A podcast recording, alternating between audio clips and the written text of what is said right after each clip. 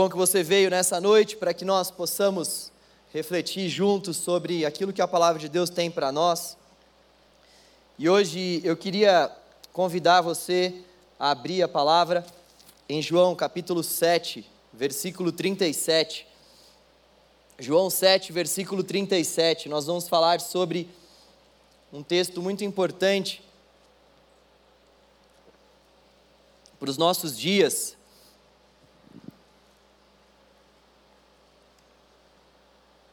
Que João narra para nós. João capítulo 7, versículo 37. Eu vou ler o 37 e o 38, eu leio na nova versão internacional, NVI. A palavra do Senhor diz assim: No último e mais importante dia da festa, Jesus levantou-se e disse em alta voz: Se alguém tem sede, venha a mim e beba.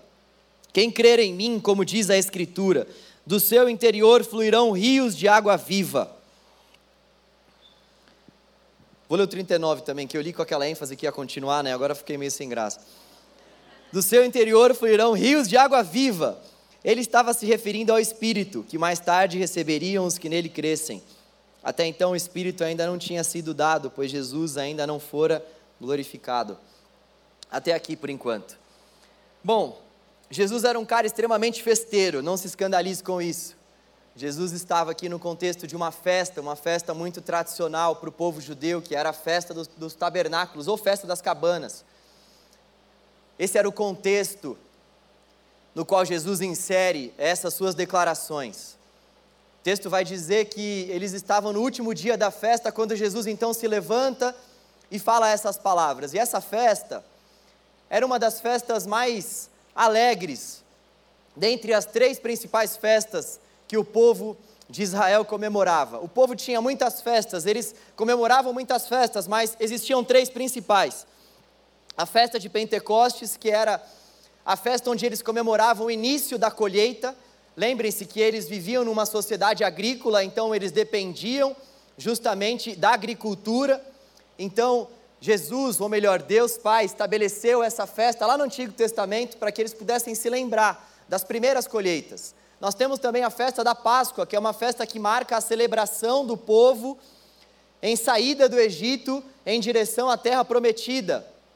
Deus havia feito um grande milagre, estabeleceu então a Páscoa, para que eles pudessem se lembrar da saída triunfal que eles tiveram do Egito. E também nós temos a festa dos tabernáculos. Deus estabeleceu essa festa para que eles pudessem se lembrar do fim da colheita.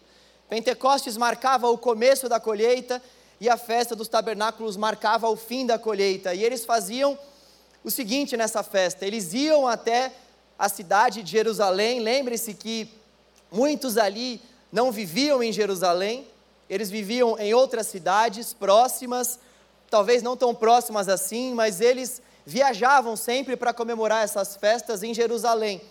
E na festa dos tabernáculos não era diferente. Essa festa era marcada por conta de que eles iam para Jerusalém e eles formavam, eles, eles erguiam cabanas em Jerusalém. E eles faziam isso para que eles pudessem lembrar para eles próprios a passagem que eles tiveram pelo deserto, onde eles tinham que também morar em cabanas, erguer cabanas. E aí, essa festa durava em torno de sete dias, eles celebravam por sete dias, no oitavo dia eles paravam para fazer uma assembleia. Muitos vão dizer que a festa tinha sete dias, outros oito. Não dá para saber aqui se Jesus ele falou essas palavras no sétimo ou no oitavo dia, mas isso é mais a título de curiosidade, porque o que é interessante mesmo para nós refletirmos aqui é que essa festa, ela era marcada por alguns propósitos. Deus então estabeleceu essa festa para que eles se lembrassem que eles viviam em cabanas lá no deserto e que eles não precisavam mais passar por aquilo, porque a mão forte do Senhor os conduziu rumo à terra de Canaã, essa festa também tinha como finalidade dar graças pela produtividade de Canaã. Eles estavam rumo à terra prometida e nessa terra prometida eles eles puderam observar que eles estavam diante de uma terra que manava leite e mel, que era uma terra muito vasta, muito frutífera. Então Deus estabelece essa festa das cabanas ou dos tabernáculos para que eles então pudessem dar graças por isso. Um outro propósito era por conta da provisão de água que o Senhor havia dado para eles no deserto. E um propósito também marcava essa festa, e esse propósito ele apontava para uma profecia, a profecia que dizia que o Messias viria, o derramar do Espírito Santo nos últimos dias, o derramar nessa festa se referia simbolicamente a essa era messiânica, na qual um rio da rocha sagrada fluiria sobre toda a terra. Uma coisa importante para a gente entender também esse contexto é que existiam dois principais rituais nessa festa. Existia um ritual das luzes e existia um ritual das águas. Esse ritual das águas, ele era marcado pela ida do sumo sacerdote até o tanque de Siloé. O sumo sacerdote ele ia com uma com uma espécie de uma jarra de ouro até o tanque de Siloé, que era um tanque em Jerusalém, e ele enchia essa jarra e ele então voltava com as demais pessoas cantando salmos ao Senhor, principalmente o Salmo 118. Se você tiver essa curiosidade de ler depois o Salmo 118, você vai ver que é um salmo que se encaixa perfeitamente com essa festa das cabanas ou festa dos tabernáculos. Eles iam então até esse tanque, o sumo sacerdote pegava a água nessa jarra e eles voltavam então para o templo e eles ofereciam essa água juntamente com as ofertas também em adoração ao Senhor. E Jesus então chega no último dia dessa festa e faz essa declaração: Quem tiver sede, vem a mim e beba.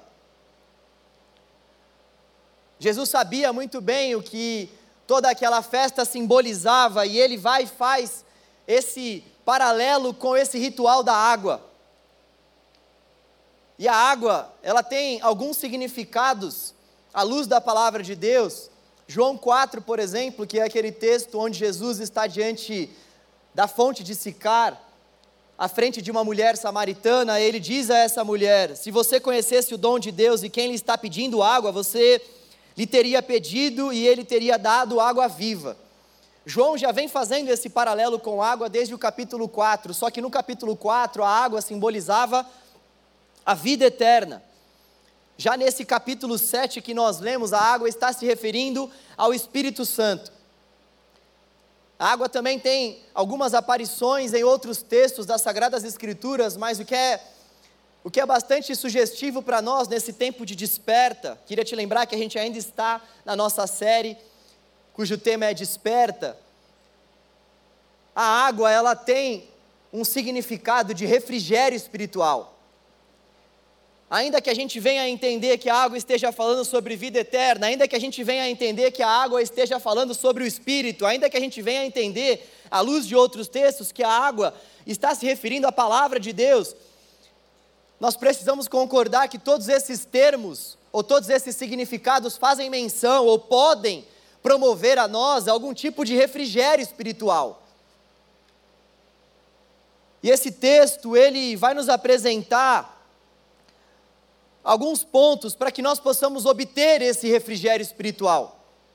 E talvez quando a gente fale sobre refrigério espiritual no primeiro momento, venha à nossa cabeça uma igreja avivada, uma igreja que manifesta dons.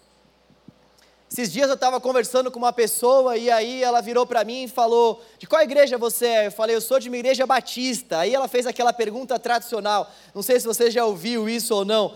É avivada?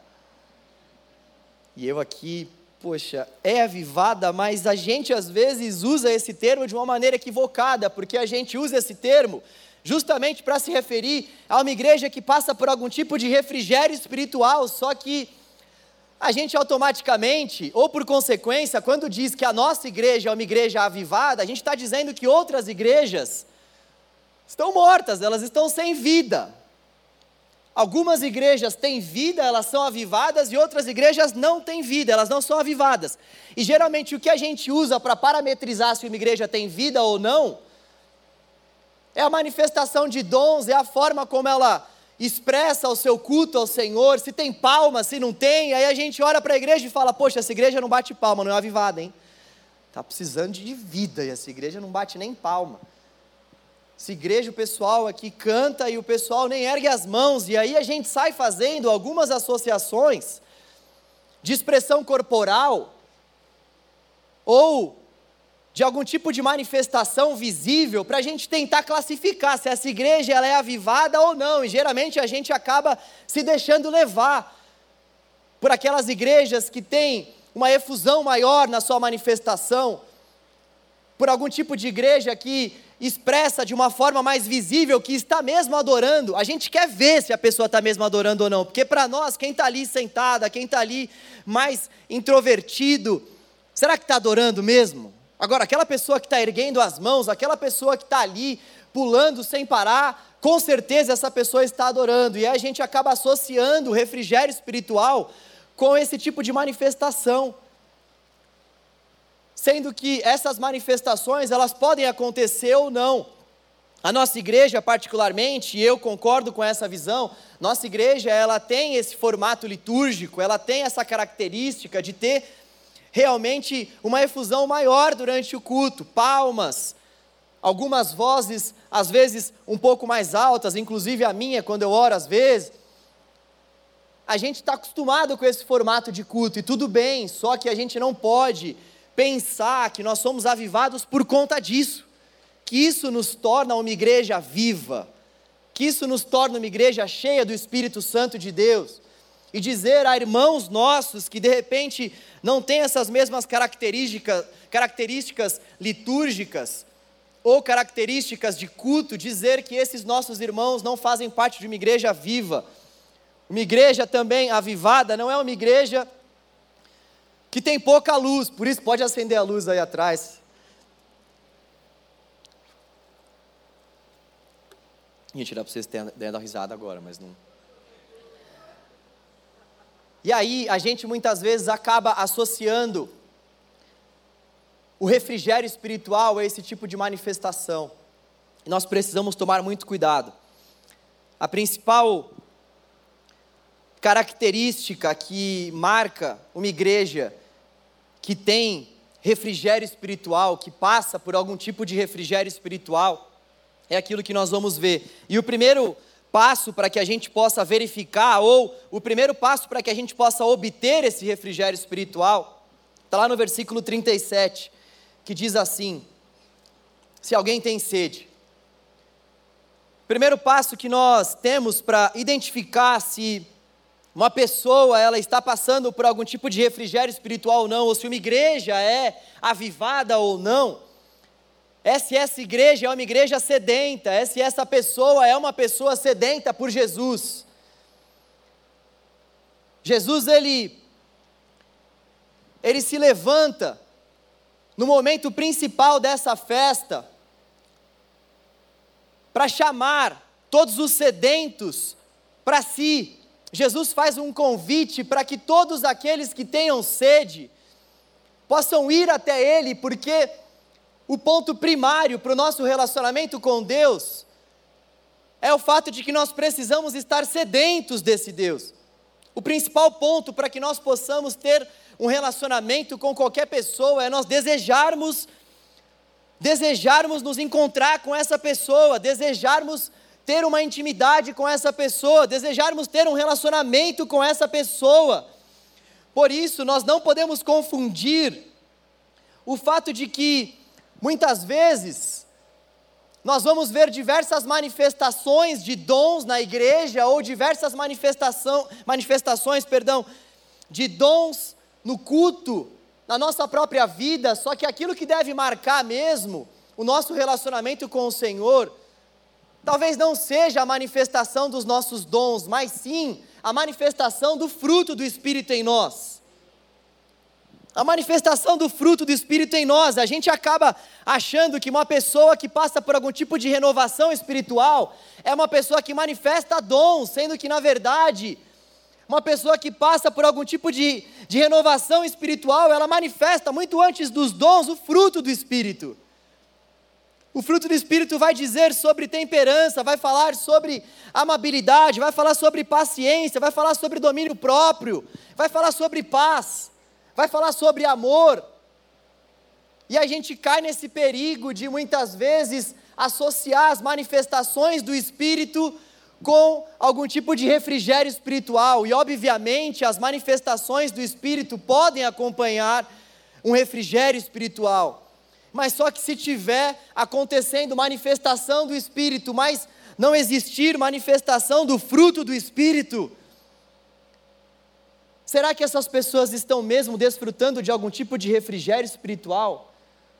Basta a gente olhar para a igreja de Corintos a gente vê que aquela igreja era uma igreja que possuía todos os dons. A gente vê que aquela igreja era uma igreja que não tinha a menor falta de dom algum, mas ainda assim nós vemos que o apóstolo Paulo está chamando aquelas pessoas de carnais. Havia manifestação de dons. Pessoas expressavam os seus dons durante o culto da igreja. Só que o fruto do espírito não era manifestado. o fruto do Espírito não, não servia como comprovação daquelas manifestações. Havia uma manifestação de dons, mas não havia uma manifestação dos frutos do Espírito. Que coisa interessante. Muitas vezes a gente busca muito mais a manifestação dos dons do Espírito do que a manifestação dos frutos do Espírito. A gente dá muito mais valor para as manifestações dos dons do Espírito do que para as manifestações do fruto do Espírito. E uma das marcas principais de quem de quem passa por uma renovação espiritual que é derivada da manifestação dos frutos do Espírito é que essa pessoa ela demonstra estar sedenta do Senhor. Quem passa por algum tipo de manifestação que envolve o fruto do Espírito consegue realmente estar muito mais sedento ao Senhor. Jesus faz esse convite: venham a mim. E esse convite ele é para todos. Esse convite ele realmente é feito para aquelas pessoas que têm sede, ele é feito para aquelas pessoas que estão se, ach se achando sujas, ele é feito para aquelas pessoas que pecaram antes de vir para cá, inclusive. Se você cometeu um pecado grave antes de vir para cá, esse convite é para você, esse convite é para mim, esse convite é para todos nós. Esse convite é para todos nós que desejamos o Senhor mais do que tudo. Esse convite é para todos nós que entendemos que nós estamos sedentos pelo Senhor. E uma das principais marcas de quem está sedento pelo Senhor, já que eu falei aqui sobre algumas marcas que não necessariamente envolvem um, um uma comprovação de refrigério espiritual ou de renovo espiritual, aquilo que marca uma pessoa que foi renovada espiritualmente falando, é a disposição que essa pessoa tem em abrir mão da sua própria vontade, a disposição que essa pessoa tem em abrir mão da sua própria vida.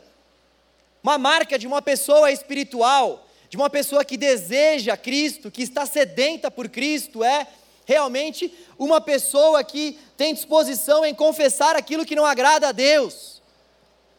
Uma marca de renovação espiritual, tanto na vida da igreja quanto na nossa própria vida, é a nossa necessidade de ir até Jesus. Uma marca de uma pessoa que está passando por um processo de renovação é o quanto essa pessoa está disposta a amar a Jesus. E o amor das Sagradas Escrituras envolve obediência, envolve atitude. Então, nós poderíamos pensar da seguinte forma: uma igreja que está passando por um processo de renovação espiritual não é uma igreja que necessariamente bate palma, não é uma igreja que necessariamente levanta as mãos enquanto ora, não é uma igreja que expressa de uma forma mais efusiva a sua adoração e o seu culto isso pode acontecer, mas não é marca de avivamento. O que é marca de avivamento mesmo é o nosso amor por Jesus. E o nosso amor por Jesus tem como comprovação a nossa, o nosso desejo de obedecê-lo. O nosso desejo, o desejo do nosso coração de buscar nele sede para nossa alma. O nosso desejo de entregar o controle da nossa vida para ele, dizer: Senhor, governa, Senhor reina, Senhor assuma o controle de tudo, Senhor. Não existe nenhuma área que o Senhor não possa mexer ou trabalhar. Não existe nenhum pecado intocável que o Senhor não possa tocar. Não existe nenhuma gaveta aqui na minha vida, no meu coração, que o Senhor não possa abrir.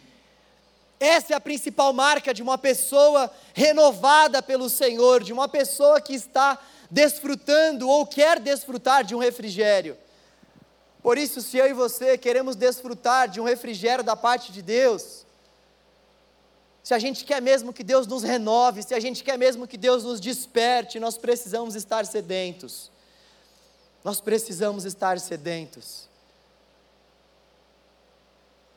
Nós precisamos desejar essa renovação espiritual e desejar essa renovação, estar sedento é o mesmo que entregar o controle para Jesus. E nós temos esse costume constante de querer administrar segundo o nosso próprio querer e as nossas próprias vaidades, o rumo da nossa vida e as áreas que envolvem a nossa existência. Nós temos nós temos essa pretensão, nós como criatura, nós olhamos para o nosso criador e ainda que a gente não diga isso para ele de uma forma literal, a nossa vida aponta para o fato de que nós estamos dizendo assim para o Senhor: Deus, o Senhor me criou, mas eu, como criatura, eu posso controlar a minha vida melhor do que você. Eu, como criatura, Senhor, eu peço licença, mas olha, deixa eu te falar uma coisa: a minha inteligência é vasta. Eu sou muito inteligente. Eu fiz faculdade na PUC. Eu me formei na USP. Você tem ideia, Senhor, do quão difícil é entrar numa faculdade como essa? Olha só a minha formação, olha onde eu trabalho, numa multinacional. Então, assim, Senhor, eu tenho capacidade suficiente, eu tenho inteligência suficiente para conduzir a minha própria vida. Eu posso fazer isso sem contar com a tua ajuda. É isso que a gente faz com o Senhor todos os dias. É isso que a gente faz com o Senhor constantemente. A gente vai olhando para a nossa vida e a gente vai tomando as decisões e a gente não vai consultando o Senhor nem a Sua palavra e para nós está tudo bem. De vez em quando a gente dá umas tropeçadas e aí a gente para, vai no culto, e a gente para, vai na célula, volta para a célula, a gente para, ouve um louvor, a gente para para assistir um vídeo diferente, mas a grande verdade é que nós pensamos que nós somos autossuficientes. E qual foi o pecado de Adão e Eva, senão esse? Esse pecado principal, de acharem que eles poderiam suprir tudo aquilo que eles precisavam para a vida deles. Eles não precisavam de Deus, nem precisavam ter um relacionamento com Deus.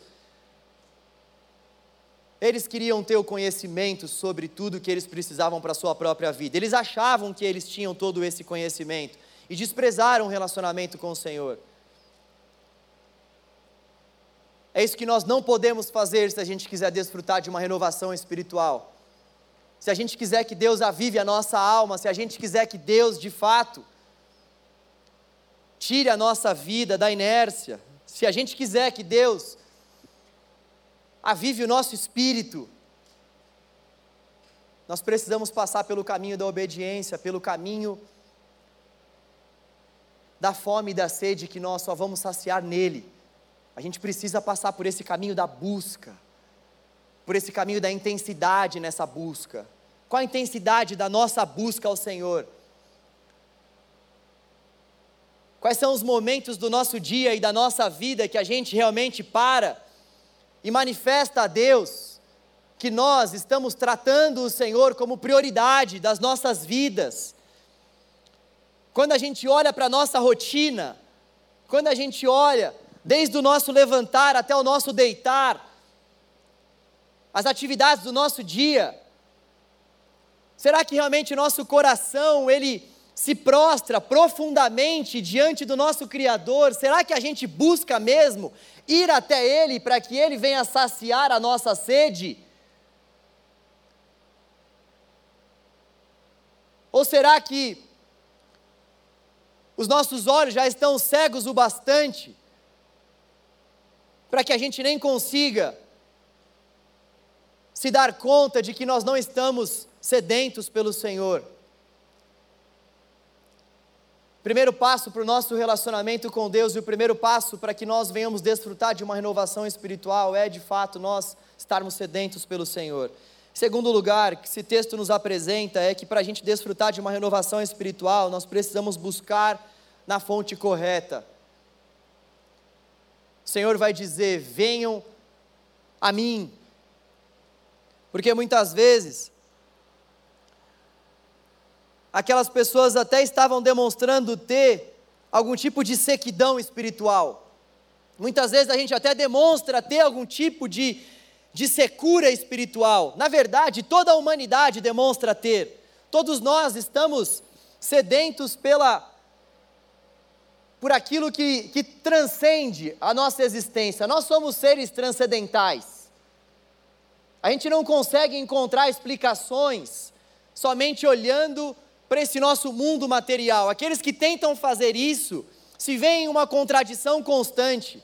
Nós somos seres transcendentais. Os nossos corações humanos, eles, eles buscam, por isso que pode transcender.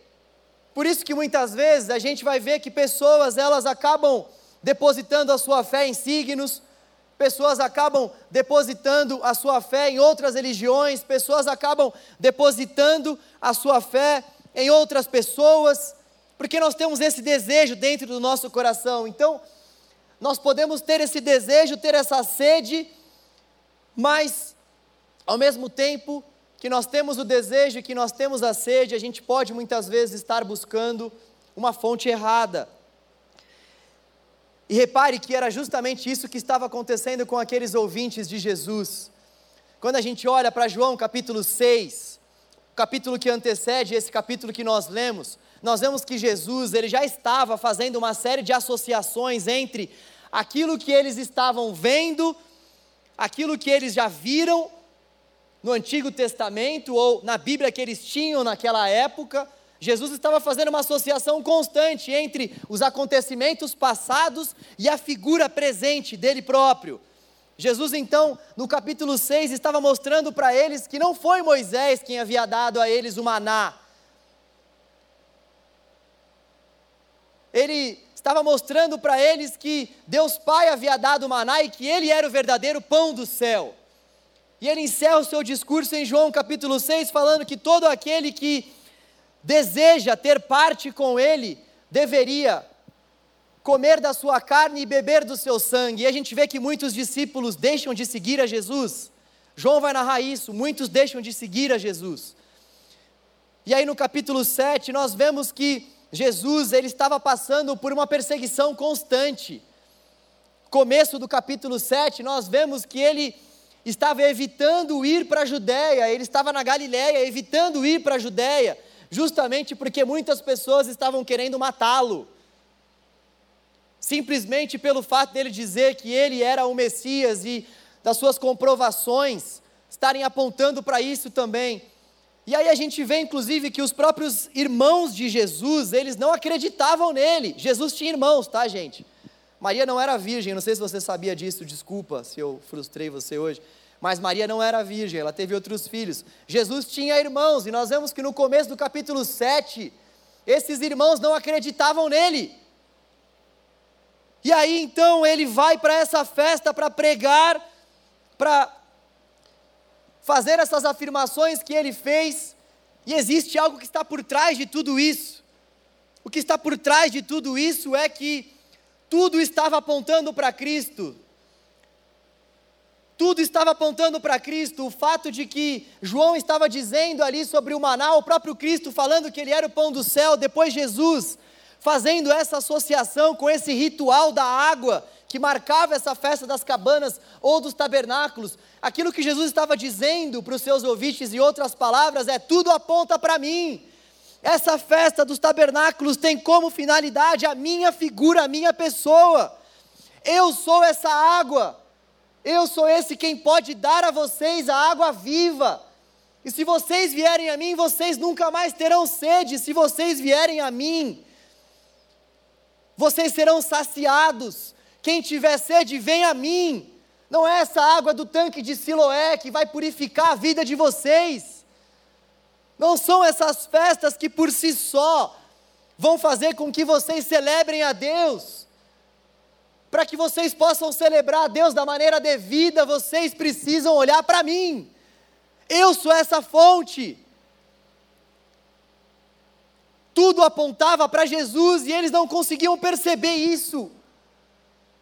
É intrigante, é é sufocante quando a gente vai lendo o Antigo Testamento e vai vendo a incredulidade daquelas pessoas. Eu não sei se você gosta da série The Chosen. Eu gosto bastante. E uma das coisas que mais me marcam na série é que Jesus ele vai fazendo uma série de milagres.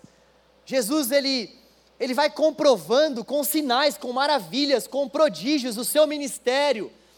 E não somente com sinais, maravilhas e prodígios, ele vai comprovando também através da sua reação. Olha a forma como ele reagia. Ele era um cara extremamente bondoso, ele era um cara extremamente amoroso, ele era um cara extremamente sábio. Ele tinha palavras certas em momentos certos. E mesmo assim é intrigante demais o fato de que existiam muitas pessoas que não acreditavam nele por mais que as manifestações pudessem ser bastante claras, uma série de pessoas não conseguiam acreditar nele por conta da própria incredulidade do seu coração. Elas estavam projetando um outro tipo de Messias, e o coração delas era tão endurecido que, mesmo diante daquelas manifestações todas, elas não conseguiam ter um coração quebrantado. E aí eu pergunto para você: Será que o nosso coração também não é assim? Será que muitas vezes a gente não está ouvindo palavras, escutando louvores e será que a gente não está diante dessa verdade que Jesus é o Senhor, Ele é o Salvador da nossa vida, Ele é aquele que deseja assumir o controle ainda assim nós não estamos conseguindo escutá-lo? Será que a gente está diante de uma festa que está sendo marcada por vários sinais e manifestações, e quando o dono da festa chega, nós não estamos o reconhecendo, a gente está muito mais entretido com a festa em si, com a nossa vida aqui. E quando nós precisamos entregar o controle ao dono da festa, a gente mal o reconhece.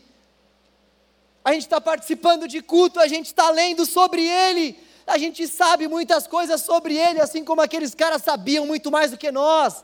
Nós estamos falando aqui sobre uma das principais castas que conheciam a Bíblia, que eram os fariseus. Sumos sacerdotes, esses caras conheciam o Antigo Testamento como eu e você nem sonharemos em conhecer um dia. E mesmo assim, mesmo assim, eles estavam diante do Messias, mas o coração deles estava endurecido eles não conseguiam enxergar, eles não conseguiam ir para a fonte, porque eles não se deram conta que Jesus era essa fonte. Uma menina do canal, a Fê Fernanda, ela postou um vídeo muito interessante nessa semana, fazendo uma diferenciação entre Jesus como nosso Salvador e Jesus como nosso Senhor. Os teólogos fazem essa comparação justamente pelo fato de que muitas vezes nós estamos em busca de um Salvador, nós estamos em busca de um resolvedor de problemas, nós estamos em busca de algum dono de comércio que consiga saciar as nossas demandas comerciais. Falei aqui há um tempo atrás em uma pregação que muitas vezes Jesus para nós é um cara que está do outro lado do balcão e aí a gente chega e começa a fazer uma série de pedidos para ele e na medida em que os nossos pedidos não são atendidos, a gente muda de igreja, a gente muda de célula, a gente começa a culpar os líderes, aí a gente olha para tudo, menos para nós. A gente olha para tudo à nossa volta, a gente só se esquece de olhar para o nosso próprio coração. E a gente vai desenvolvendo um relacionamento com Deus, tendo como parâmetro principal o fato de que Deus deve fazer a nossa vontade a gente inverte o nosso posicionamento nessa relação entre criatura e Criador. E aí a gente começa então a, a buscar um relacionamento com Deus de acordo com aquilo que Ele pode nos oferecer. A gente deixa de ser discípulo e passa a ser consumidor. A gente deixa de ter Jesus como Senhor e a gente quer Jesus só como nosso Salvador, aquele que vai nos salvar tanto dos nossos problemas quanto também dos nossos pecados.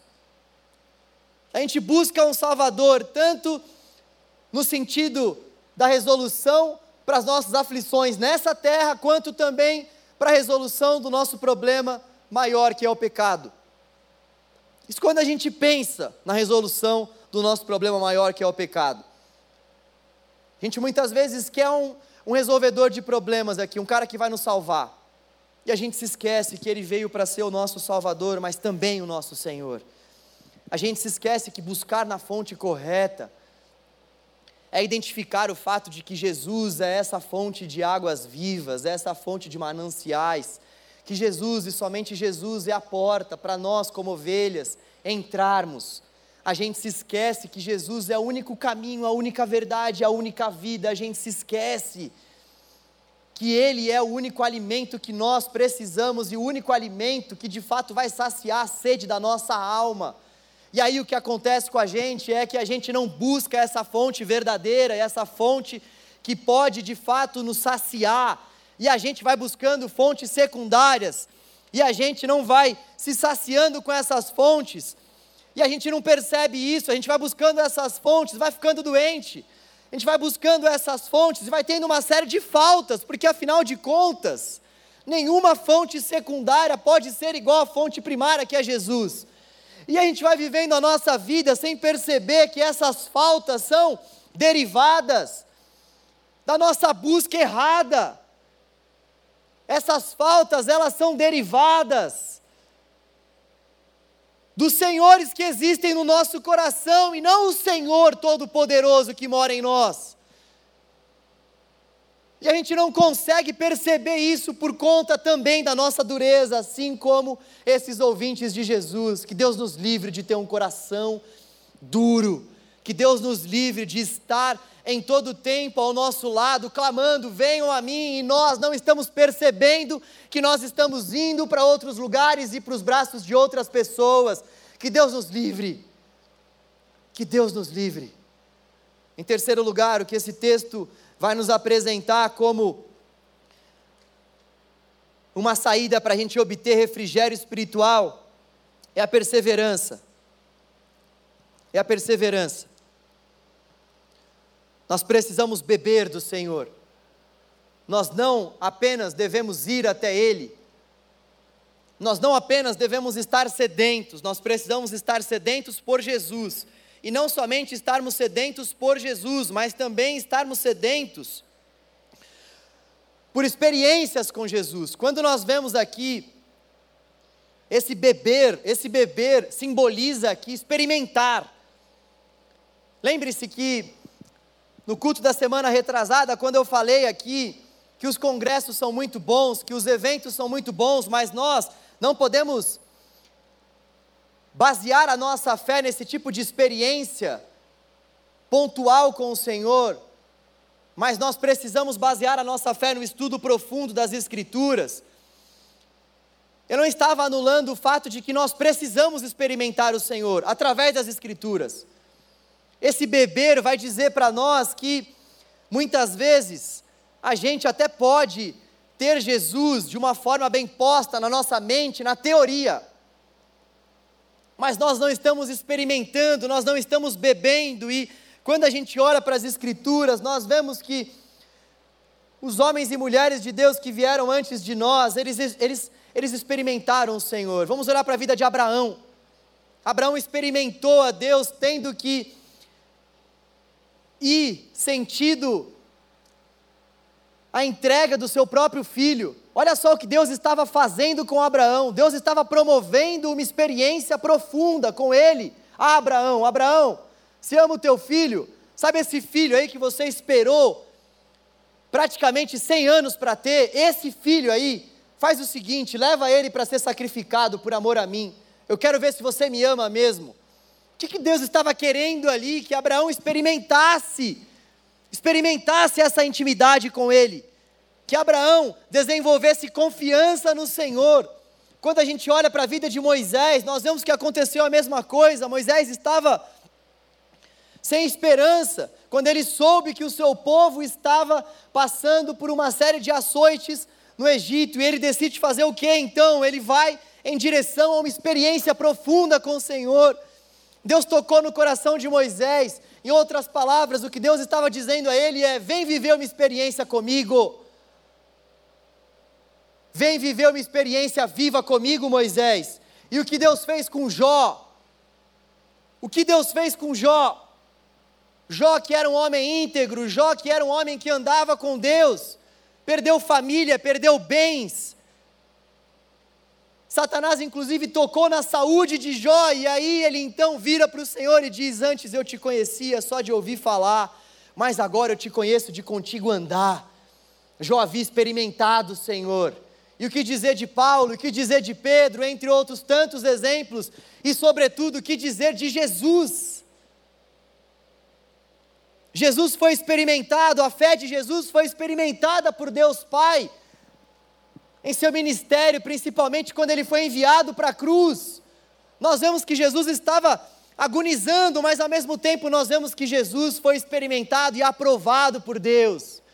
Repare que todas essas experiências, todas essas pessoas que experimentaram o Senhor, precisaram passar por algum tipo de dor. Repare que todas essas pessoas precisaram passar por algum tipo de de sofrimento, para que então pudessem experimentar a mão do Senhor.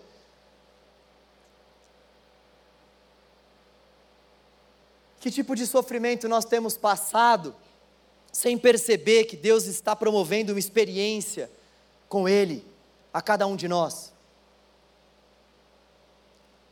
Será que nós temos passado por crises e angústias e mesmo assim nós temos segurado na mão do nosso bom pastor? E temos entendido que Ele sabe tudo aquilo que nós precisamos, e se Ele está permitindo com que passemos por alguns sofrimentos e crises, é porque Ele tem um propósito muito maior do que os nossos próprios planos e propósitos. Será que a gente está mesmo disposto a perseverar, mesmo passando por esses sofrimentos e por essas crises, porque só experimenta o Senhor quem persevera. Só experimenta o Senhor quem passa por crise. Só experimenta o Senhor quem passa por sofrimento. Talvez o único, o único felizardo da face dessa terra foi Enoque. Eu queria dar esse nome para o meu filho, a Paula não quis. A Bíblia só vai falar que o cara foi transladado e mais nada.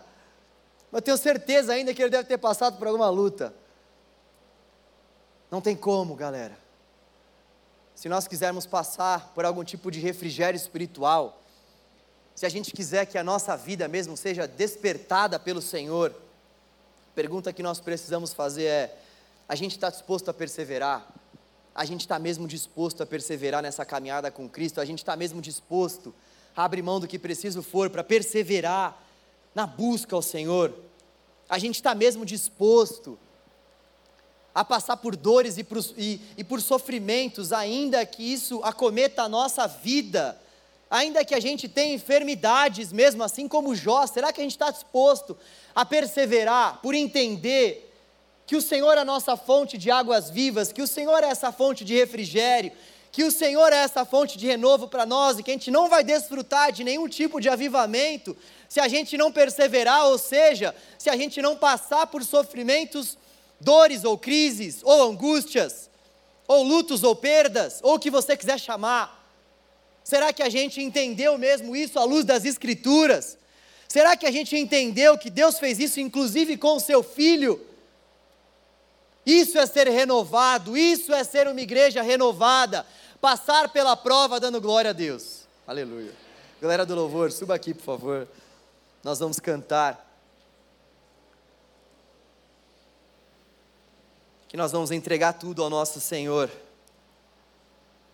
porque Ele é bendito.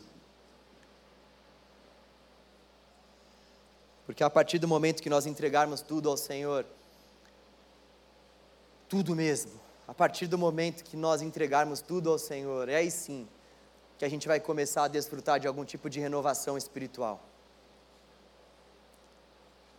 A partir do momento que a gente entender que o Senhor não nos deu somente o seu espírito, mas Ele deseja que nós venhamos ser cheios desse espírito, estando sedentos por Ele, indo até a fonte que é Jesus e perseverando, nós não vamos desfrutar de nenhum tipo de renovação espiritual.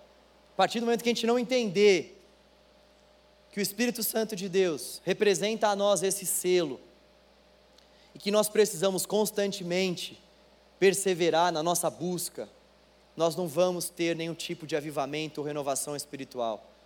Uma coisa interessante de ser ressaltada nesse texto é que esses dois verbos que aparecem aqui, venham e bebam, estão no modo presente. Isso na língua grega é algo extremamente relevante. Não existe futuro na língua grega.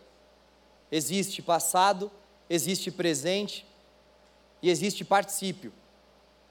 Sempre quando o autor quer fazer menção a algo futuro, ele usa o presente. O presente, então, na língua grega, tem uma conotação de continuidade. Quando nós vemos, por exemplo, que nós fomos selados com o Espírito, que aparece ali é o auristo, passado. Foi um selo de uma ação acabada. Deus Pai fez essa ação através do seu Espírito. Não existe uma continuidade na ação do selo. Você já foi selado pelo Espírito, eu também já fui selado. Não tem outro selo que a gente tenha que buscar. A gente já foi selado. Agora, quando o texto está falando sobre venham e bebam, o texto está falando sobre uma continuidade. O texto está falando sobre constantemente ir. O texto está falando sobre constantemente beber. O texto está falando sobre constantemente entregar. Constantemente se render constantemente estar sedento, constantemente buscar pela fonte de água viva, que é Jesus, constantemente perseverar. Pessoal do louvor, vocês já podem começar. Constantemente cantar, constantemente adorar, constantemente bem dizer. Fique em pé no seu lugar, por favor. Gostaria que você cantasse essa canção e que você, na verdade, fizesse essa oração. Todo louvor é uma oração ao Senhor. Nós queremos orar a Ti, Deus, porque nós estamos dispostos a entregar tudo.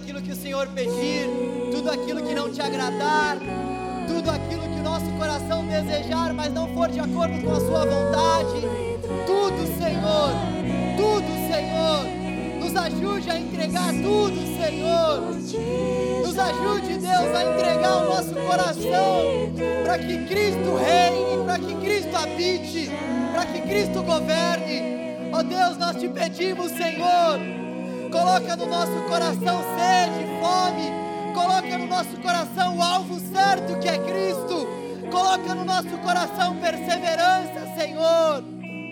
Tu és aquele que pede para perseverarmos e tu és aquele que nos dá perseverança. Tu és aquele que nos pede para te buscar e tu és um manancial de águas vivas. Tu és aquele que pede para os cansados irem a ti. E tu és o mesmo que é o consolo para os abatidos e cansados. Oh Senhor, tudo aquilo que nós precisamos, nós encontramos em ti. Nos ajude, Deus, a pedirmos, nos ajude a buscarmos, nos ajude, Senhor. Em nome de Jesus, Deus. Nos ajude, Deus. Em nome de Jesus, Deus. Em nome de Jesus, Deus. Em nome de Jesus, Deus. Nos ajude a alinhar a tua soberania com a nossa responsabilidade, Senhor. Em nome de Jesus. Amém. Graças a Deus. Glória a Deus. Vamos aplaudir ao nosso Rei. Ele está vivo. Aleluia. Queria lembrar você que a gente vai ter o nosso canal Play. Agora, se você não sabe o que é canal Play, essas igrejas têm mania de ficar dando nome em inglês para tudo, né? A gente também tem essa mania aqui. Canal Summer, Radical teve agora há pouco, agora canal Play. E o canal Play é uh, a nossa comunhão pós-culto. Então, a gente pediu umas esfirras e a gente também vai fazer algumas brincadeiras. E aí, se você quiser, por favor, ficar aí com a gente, vai ser muito legal ter a sua companhia, tá bom? Queria lembrar também a vocês que no dia 2 nós teremos a nossa vigília. É dia 2 ou 4, que é sábado, sem ser o próximo outro? 2. Dia 2 nós teremos a nossa vigília, tá bom? E aí você pode vir também buscar Deus junto conosco. Vai ser depois do nosso culto a vigília, dia 2, tá bom? Dia 2. Estou esquecendo de alguma coisa aqui. Pera aí que é minha esposa maravilhosa. Tem gente do Radical lá embaixo também. E tem gente do Radical também que está lá embaixo com a gente para essa